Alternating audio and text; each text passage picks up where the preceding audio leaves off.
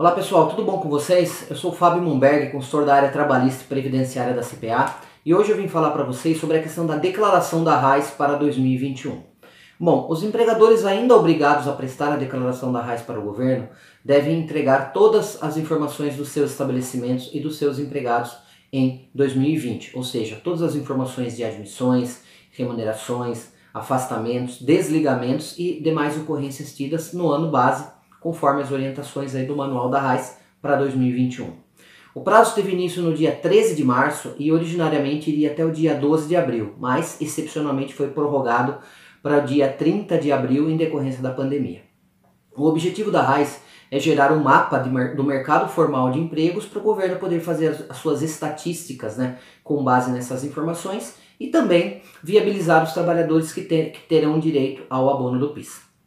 O estabelecimento que não teve empregados ou manteve suas atividades paralisadas em 2020 também deve prestar as informações da RAIS, entregando a RAIS de forma negativa, através do programa de DRAIS ou, muito mais prático, fazer através do próprio site da RAIS, somente preencher o formulário com as informações do estabelecimento.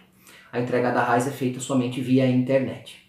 Lembrando que somente os empregadores é, é, integrantes do grupo 3 do E-Social, ou seja, os optantes pelo Simples Nacional e os empregadores pessoa física, os autônomos profissionais liberais, os MEIs, o produtor rural pessoa física, é que tem ainda a obrigatoriedade de prestar essas informações para o governo através da RAIS. E também a RAIS negativa se não tiver aí nenhum tipo de movimento. Por outro lado, os integrantes dos grupos 1 e 2 do E-Social, ou seja, as empresas do lucro real e presumido estão dispensadas de entregar a RAIS para o governo. Por quê? Porque todas essas informações já foram substituídas pelo e-social. Inclusive o programa é, é, da, da GD RAIS vai bloquear o envio, a transmissão dos arquivos para essas empresas.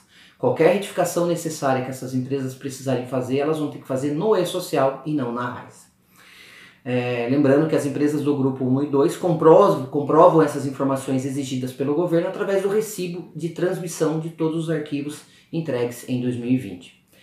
É, lembrando ainda, pessoal, que todos os empregados devem, devem ser declarados de forma corretamente na RAIS, né, da, da, de cada estabelecimento, ou seja, independente do tipo de contrato, seja indeterminado, determinado, de experiência, os aprendizes, os intermitentes, todos devem ser declarados corretamente.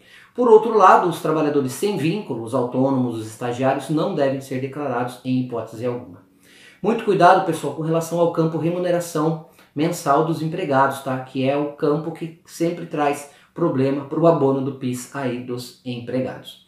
Por fim, é, lembrando que as empresas que não fizerem a declaração, elas podem ser autuadas e penalizadas com a multa específica pela, pelo, pelo, não, pelo, pelo não entrega das, dessas informações aí para o governo.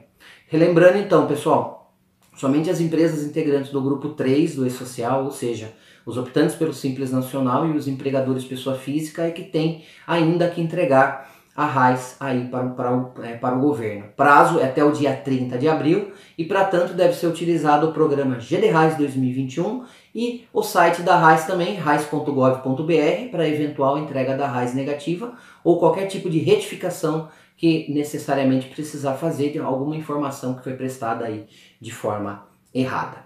Portanto é isso, pessoal. Essas são as informações aí para a entrega da RAIS correta aí para esses estabelecimentos. Um abraço, até a próxima. Tchau.